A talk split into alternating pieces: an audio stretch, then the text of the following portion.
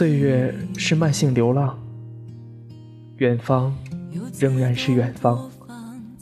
如今与别人无关，谢谢自己够勇敢。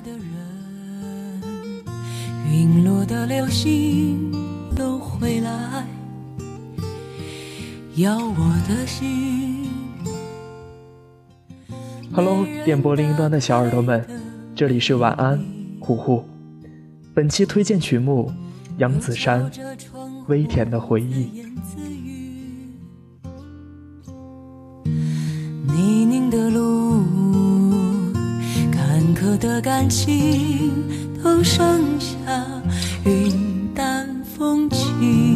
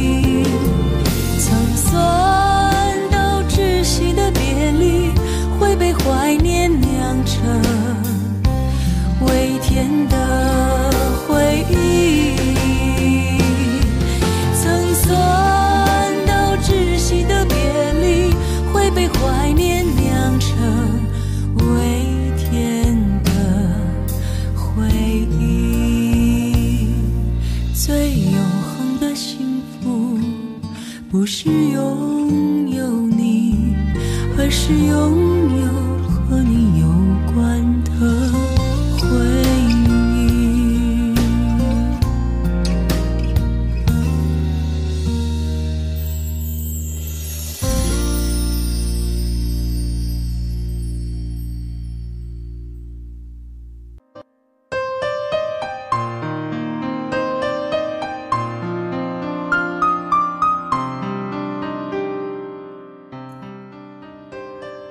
单身的人总说一个人挺好，没有嫉妒，也没有失望。但每当把自己打扮的人模狗样时，却没人在乎。发个烧，去医院吊点滴，还得靠自己挂号；在机场上个厕所，还要拎着行李箱去时，就有那么一瞬间，不想再一个人了。其实。所有理直气壮的单身背后，都藏了多少苦兮兮的人生？今天的这个故事，单身主角是逗号小姐和句号先生。两个人通过打车软件认识，因为赶时间又叫不到车，逗号小姐尝试各种办法未果，于是鬼使神差的。把打车软件上的头像换成了个长发美女，没出两秒，句号先生抢了他的单。逗号小姐是个资深的文艺青年，爱在深夜的朋友圈里写鸡汤，保持每天一部冷门佳片的习惯。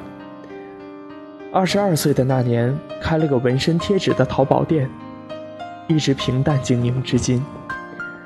生活永远是个未完待续的状态，情感也是如此。句号先生的人生则是显得圆满得多，含着金汤匙出生，爸妈虽然难搞，但也没给他继承家业的压力。在加拿大半玩半学的混了个文凭，回国就开始享受人生。自从打车软件有了顺风车功能以后，他无聊了，就变成了车主，只拉漂亮妹子，轻度聊骚，愿者上钩。可能是出于买家秀和卖家秀的差别，让句号先生失望极了，也或者有什么其他的原因，句号先生全程沉默，不顾逗号小姐的问询，直到问他车上有没有水还不见搭理的时候，逗号小姐怒了，搬出一套为人处事的聒噪教育。句号先生只回了他一句：“长得朴素。”话还多，人生够不幸的了，对自己好点儿，我看着都心疼。到了目的地，叫嚣着要投诉他的逗号小姐愤愤地下了车，甩上车门，做了个非常用力的鬼脸，心里想，最好一辈子当司机。然后他才看到句号先生开的是保时捷，车刚开到三里屯儿。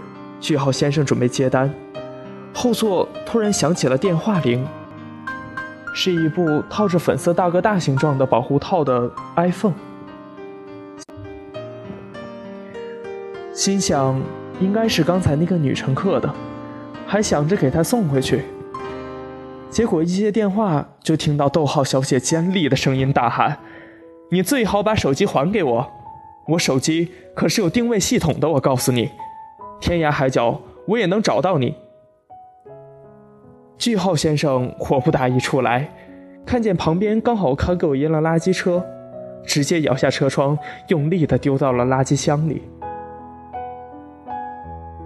结果最后还是被赶来的逗号小姐找回来了，因为北京的路实在是太堵了。逗号小姐当着句号的先生面打了投诉电话，声泪俱下的复述着事情的经过，重要的事情说了三遍，请封杀这个车主。句号先生急了：“你活生生的断了我体验生活的后路。”逗号小姐换上了一副鄙薄的表情说：“是断了你泡妞的后路吧？”打车软件的客服适时来了电话。句号先生没敢接，回头瞪了他一眼，咬牙切齿的上了车，扬长而去。逗号小姐晃着手里的粉色大哥大，微微一笑的驶着注目礼。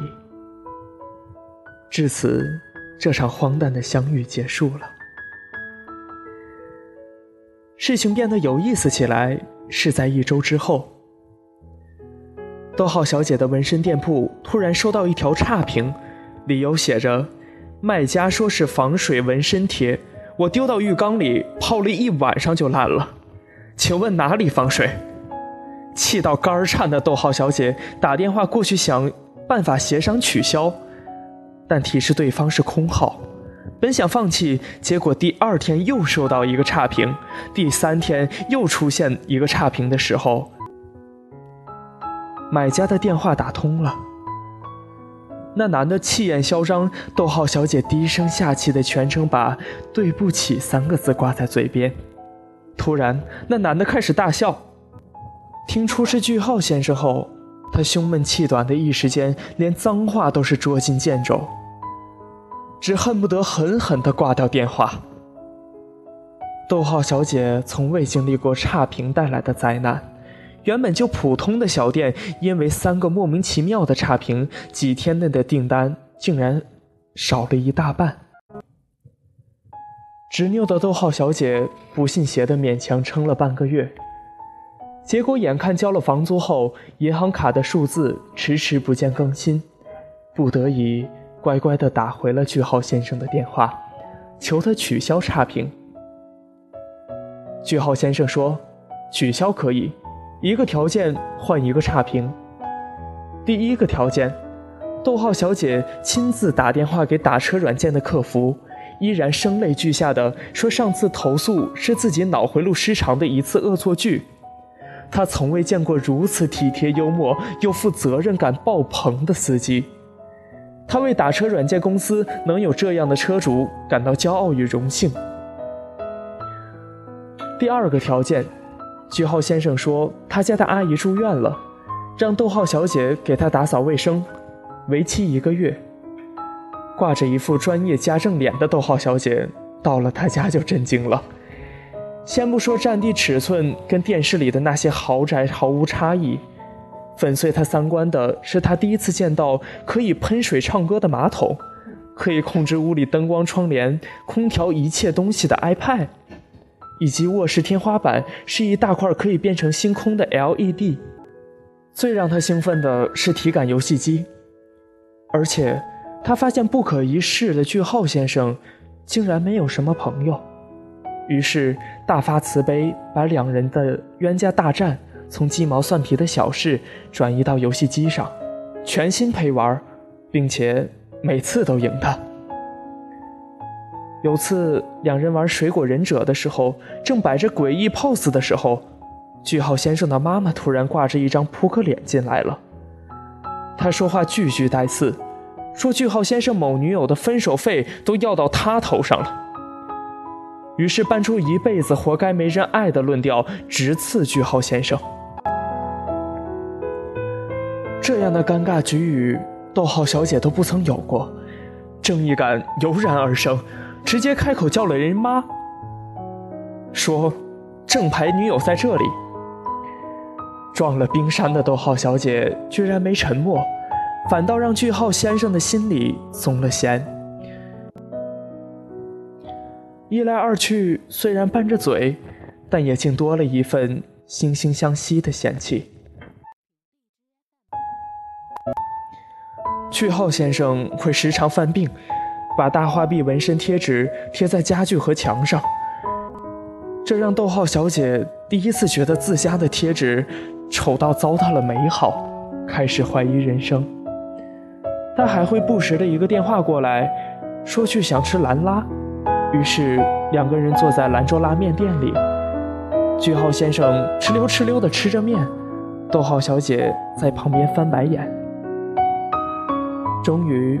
有一次，两人蹲在一家店门口吃关东煮的时候，好奇心作祟的逗号小姐问他：“为什么不好好当高富帅，非得要这么接地气？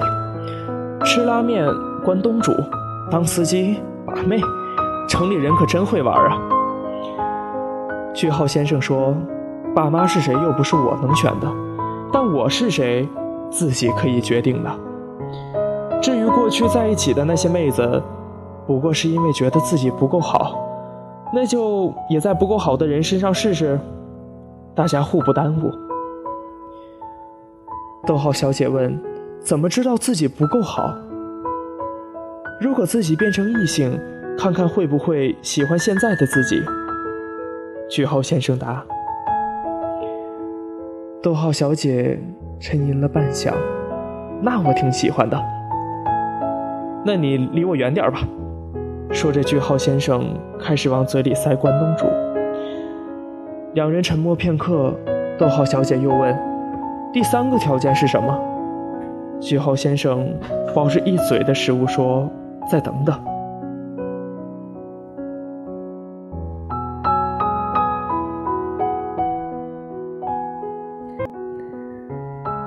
句号先生二十六岁生日这天。他伟大的母亲送给他的生日礼物是发配他跟逗号小姐去大阪旅游。难得冰山妈妈有点融冰的迹象，加之又是始作俑者，逗号小姐只得硬着头皮去了。嘴上说着不想要，身体非常诚实的逗号小姐出了机场后，整个人就像手机调到了震动模式，全程亢奋。